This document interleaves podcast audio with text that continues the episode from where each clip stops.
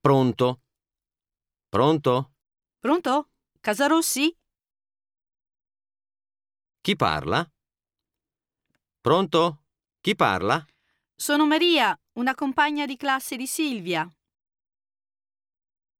Vorrei parlare con il signor... Pronto? Vorrei parlare con Marco. Sì, un attimo, te lo passo subito. Mi passi il numero interno... Mi passi il numero interno 139, per favore. Sì, subito. Attenda, prego.